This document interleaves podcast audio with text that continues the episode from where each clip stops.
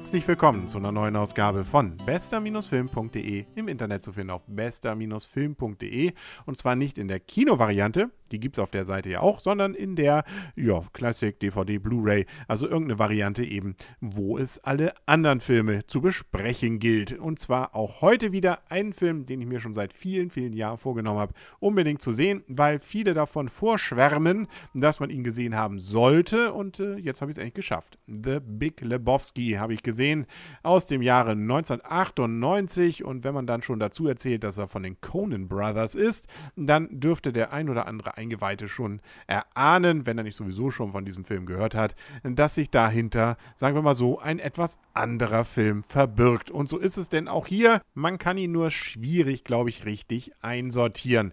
Natürlich ist es irgendwie eine Komödie, aber ich glaube, da trifft es tatsächlich am ehesten noch der Ausdruck Kultfilm. Ich weiß, dass dieser Begriff doch ziemlich äh, inflationär gehandhabt wird.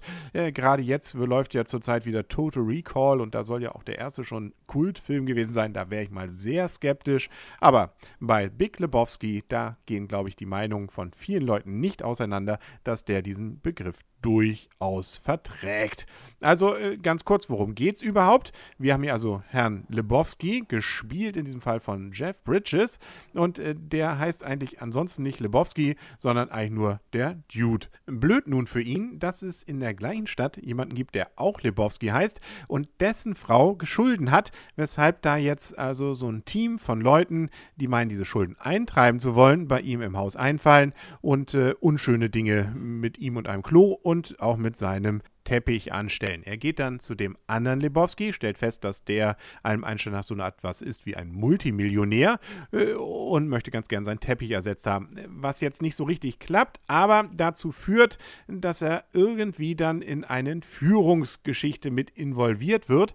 Nun muss man dazu noch wissen, er hat auch noch einen guten Freund, der Walter, und äh, mit dem spielt er vor allem viel Bowling. Also Bowling ist auch in diesem Film eine sehr bestimmende äh, Komponente Komponente und ähm, ja, Walter ist jetzt, sagen wir mal so, etwas strange drauf. Äh, Walter möchte gerne, äh, wenn man denn schon mal so eine Entführungsgeschichte irgendwie involviert ist, äh, wenn auch nur als Geldübergeber, dieses Geld für sich einbehalten und macht auch ansonsten ziemlich viel falsch, um nicht zu sagen, auch in sehr rabiater Weise. Gespielt in diesem Fall übrigens von John Goodman.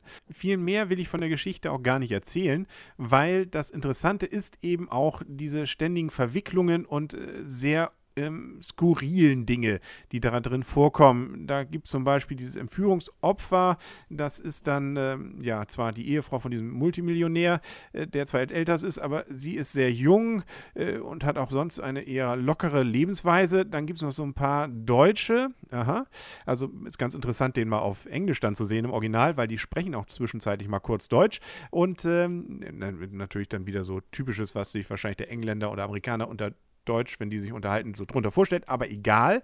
Ähm, die stehen dann oder gehören dann auch gleich noch zu einer Band, die, mit der haben sie mal gespielt.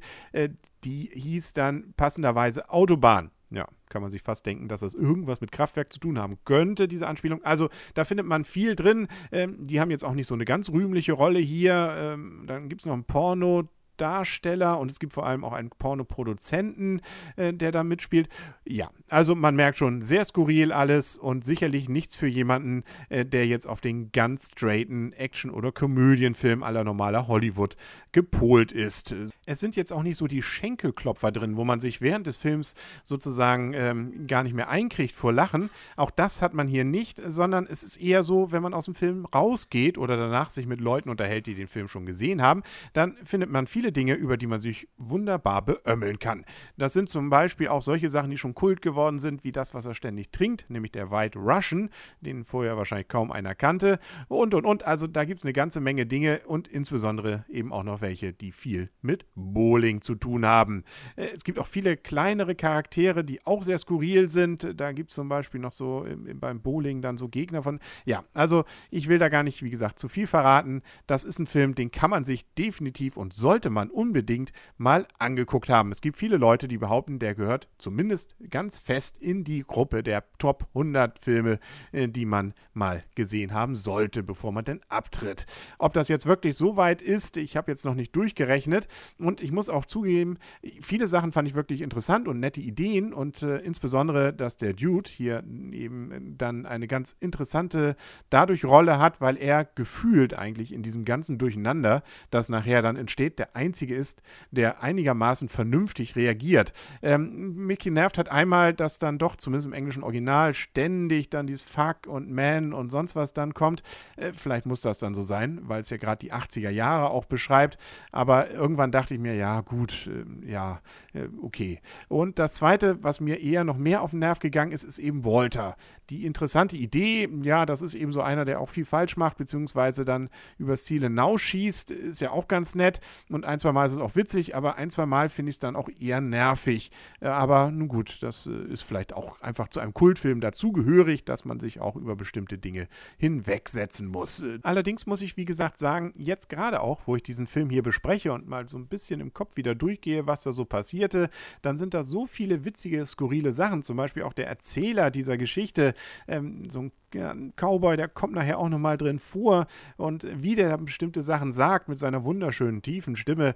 Ach, ja, also wie gesagt, äh, den müsste man dann wohl, ja, vielleicht ist er, gehört er doch zu den Top 100. Also sagen wir mal großzügig und sagen, jeder Mensch sollte den mal gesehen haben und äh, wenn er nach einer halben Stunde sagt, ach nee, ist jetzt so gar nicht mein Humor, äh, dann kann man ja auch abschalten. Dann sollte man aber auch ganz generell, glaube ich, von Filmen der Coen Brothers mal einen größeren Bogen drum machen. Auch die anderen Rollen in dem Film sind übrigens gut besetzt. Also da sind viele, die man durchaus aus anderen Filmen wiedererkennt. Zum Beispiel Steve Buscemi, den kennt man zum Beispiel auch noch aus solchen Filmen wie Con Air oder auch Armageddon. Also dieses Gesicht, das hat man sich definitiv gemerkt.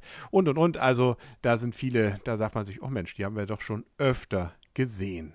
Also für mich endlich wieder ein Häkchen hinter einem Kultfilm, den ich ungesinkt gesehen haben wollte. Ein paar sind allerdings noch auf der Liste und da werde ich ja dann vielleicht in den nächsten Wochen hier auf dieser Stelle und auf dieser Welle beziehungsweise auf dieser Seite bester-film.de dann drüber reden. Es gibt dort ja auch, ich hatte es glaube ich schon erwähnt, den Kinopodcast, wo aktuelle Kinofilme besprochen werden äh, und äh, ob die dann mal Kult werden, das versuchen wir dann da gegebenenfalls schon mal auszuloten. Also unbedingt auf bester-film regelmäßig mal draufschauen. Äh, Freue ich mich zumindest. Bis zum nächsten Mal, dann sagt alles Gute, euer und ihr Henry Krasemann und tschüss.